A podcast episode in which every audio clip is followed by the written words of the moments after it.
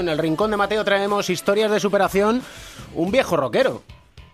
Eh, Okafor, eh, que fuera número 2 del draft, si no recuerdo mal, fue el año que eh, Dwight Howard fue el número 1.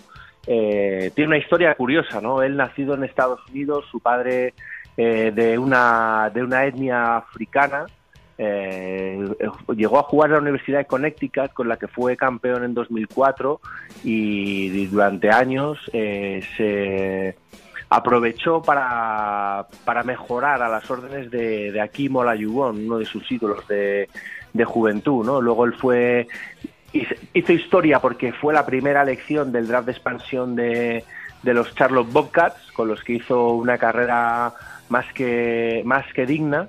Eh, tuvo un problema de, de lesiones, eh, pero luego bueno fue a más y luego a partir de 2009 entró ahí en una en una, mm, una espiral de traspasos pasando por Nueva Orleans, Washington y bueno el, se lesionó, eh, tuvo una, una lesión en el cuello, una hernia y hace Muy parecida a la que ha tenido en vida ahora, ¿no?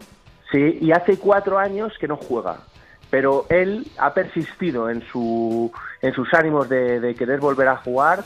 Esta, la pasada temporada, a finales, recibía la alta médica para jugar. Parecía que los Clippers, que ahí van tocando todos los palos posibles para reforzarse para playoffs, iban a fichar. Al final, al final no.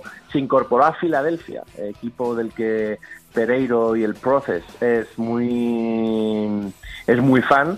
Eh, pero no se ha hecho hueco esta temporada, pero sí en los Delaware 86 87ers, que son los como el filial ¿no? de, de, de Filadelfia y con los que él aspira a, a volver a jugar, ¿no? Ya no lo hace por una cuestión de dinero, sino porque él dice que se siente útil, eh, que bueno, que cree que le queda baloncesto por, por jugar y demostrar y que quiere esa última oportunidad para volver a disfrutar de, de su gran pasión que es jugar al baloncesto. Y nunca es tarde si la dicha es buena, y menos si, como Okafor tiene 35 años, que ¿qué vamos a decir nosotros, Edu? Pereiro sí lo puede decir, que Sí. es un poquito más joven, pero Yo no- nosotros yo- yo no decimos que a llegado 35 todavía, ¿eh? años, por eso, que nosotros, Edu y yo, como ya los hemos superado, decimos que es muy joven todavía para el deporte.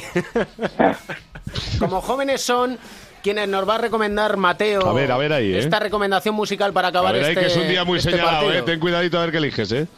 Mira, íbamos a elegir eh, en honor a Okafor eh, Don't Stop Believing de Journey, una canción ahí y tal, pero pensamos que nos iba a quedar un poco ñoño y al final a- algo más cañero eh, de los Rolling Stones, que creo que todavía no había salido por esta por esta por esta sección, los Rolling, con para mí una de las mejores canciones que es Painted Black, que es eh, eh, todo un himno, ¿no? Relacionado mucho con la con las guerras del Vietnam, ¿no? Al haber aparecido en muchas eh, películas como banda sonora original y hay un pequeño guiño que por eso lo hemos elegido que es eh, que esta canción hace referencia al infierno, ¿no? Que pasa uno en su cabeza que llena de oscuridad hasta que consigue ver la luz y es hacia lo que va Okafor, hacia ver la luz eh, baloncestística y volver a disfrutar en las canchas. Ojalá que así sea, como nosotros disfrutamos con Pereiro y con Edusel en la Crónica en Rosa y en el Rincón de Mateo.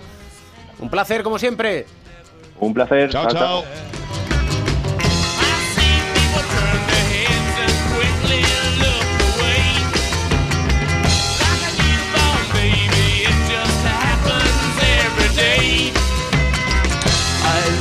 En Onda Cero.es, siempre, todos los lunes, tienes una nueva cita con el baloncesto, con cuatro cuartos, con la música, con el rock and roll, con el blues, con todo lo que nos hace felices, porque siempre intentamos encontrar un buen motivo para sonreír.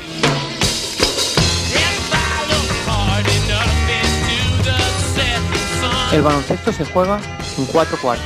David Camp.